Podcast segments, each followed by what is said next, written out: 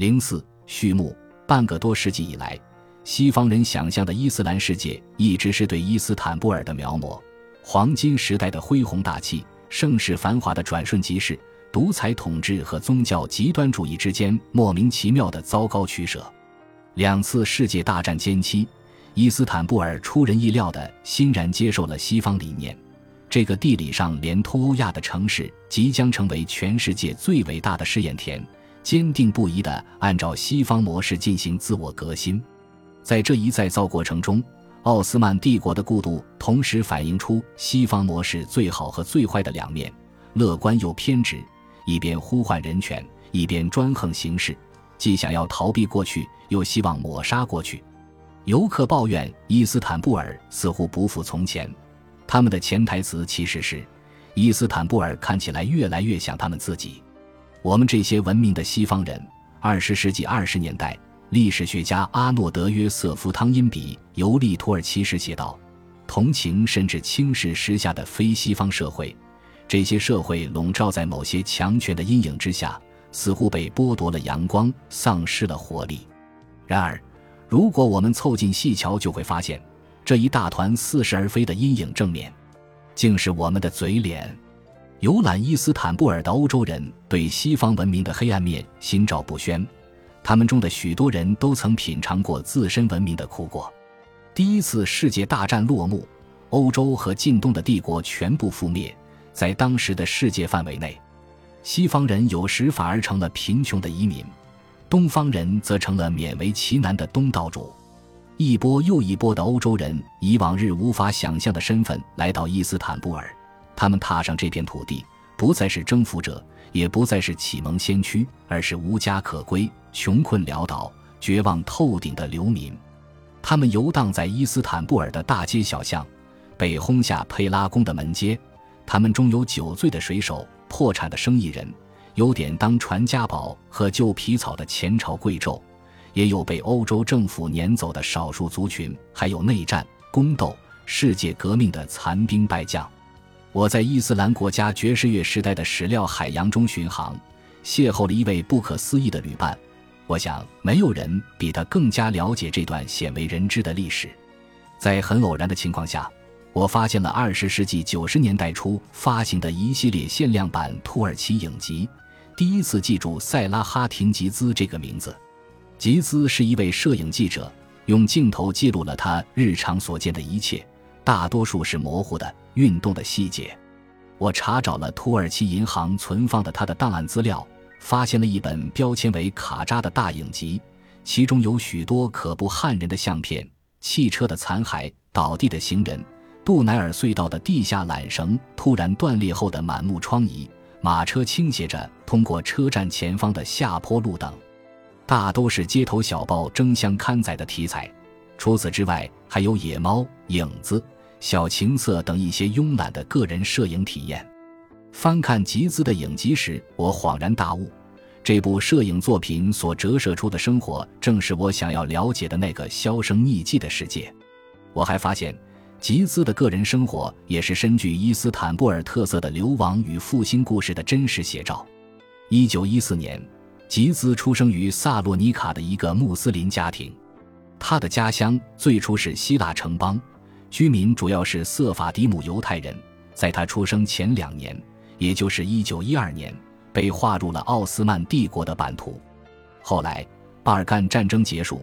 这场如同第一次世界大战区域性预演的战争，又把萨洛尼卡送回希腊的怀抱。新政府极力想抹掉多元文化在城市生活中留下的痕迹，他们拆除了宣礼塔。把清真寺改建为教堂，将穆斯林的房屋和企业都转到了基督徒名下。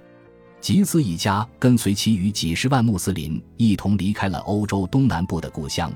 定居在伊斯坦布尔的贝拉贝伊区。这片紧靠博斯普鲁斯的亚洲区聚居着希腊人、犹太人、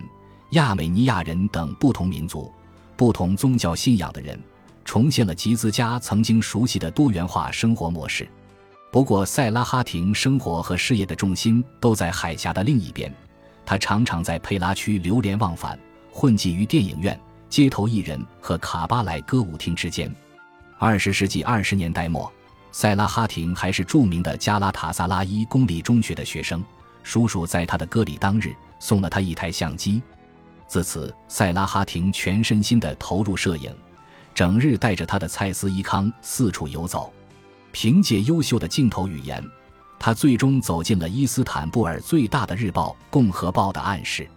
一九三三年，他正式加入报社，四十多年来一直是报社最出色的摄影记者。一九九四年，塞拉哈廷与世长辞，享年八十岁。翻看集资的相片以及影集中收录的其他一名摄影师的作品，就仿佛参加一场城市巡游。无论是土耳其人还是观光客，几乎没人能够想象伊斯坦布尔拥有这样的昨日时光。这些相片弥足珍贵，留住了许多难以复制的历史时刻。俄罗斯歌舞团的金发女演员嬉皮笑脸的挥舞双臂，苏丹后宫的太监齐聚一堂。穆斯林群众宰杀公羊，祭祀有轨电车；消防员戴着奇异的防毒面具参加防空演习；女学生听闻开国总统穆斯塔法·凯莫尔·阿塔图尔克逝世的消息，悲痛欲绝；跳绳的成年女子露出孩童般灿烂的笑容；骑车的姑娘在骄阳下飞扬的黑发和衣裙；还有某个朋友有在冬日的伊斯坦布尔抓拍的集资，他面带微笑，软呢帽的边沿积满雪花。如果说新闻是历史的初稿，那么有时它也是有意的冲击，促使我们回想过去的生存方式、祈祷方式和饮食习惯大相径庭的族群：穆斯林、基督徒和犹太人、教士和俗人、难民和本地人口比邻而居。每个人都在以这样或那样的方式重新开始。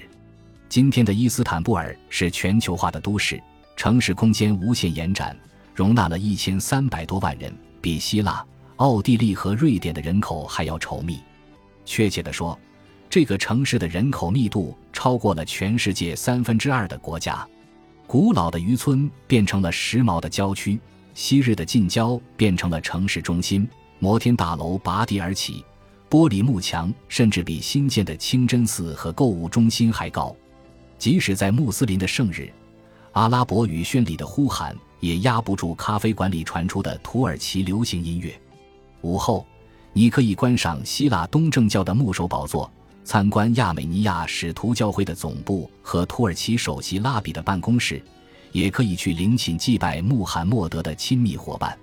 对伊斯坦布尔的居民来说，无论他们的第一身份是土耳其人，还是库尔德人、阿拉维人、亚美尼亚人或者切尔克斯人，他们现在都十分笃定。这座城市就是他们的家园。伊斯坦布尔的崛起始于旅行者熟知的君士坦丁堡的没落。流动的移民铸就了这座新城。不管这些男男女女出于什么目的迁入或离开，他们都是土耳其共和国的第一代伊斯坦布尔人，也是奥斯曼帝国的最后一代君士坦丁堡人。两次世界大战之间的那段岁月，人们坐立难安，不断道别。佩拉宫并不是唯一一处见证顺便亲历重建的地方，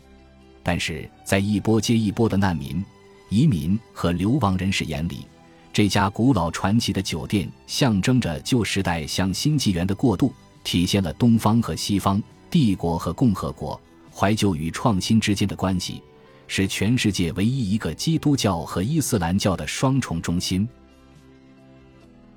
本集播放完毕。感谢您的收听，喜欢请订阅加关注，主页有更多精彩内容。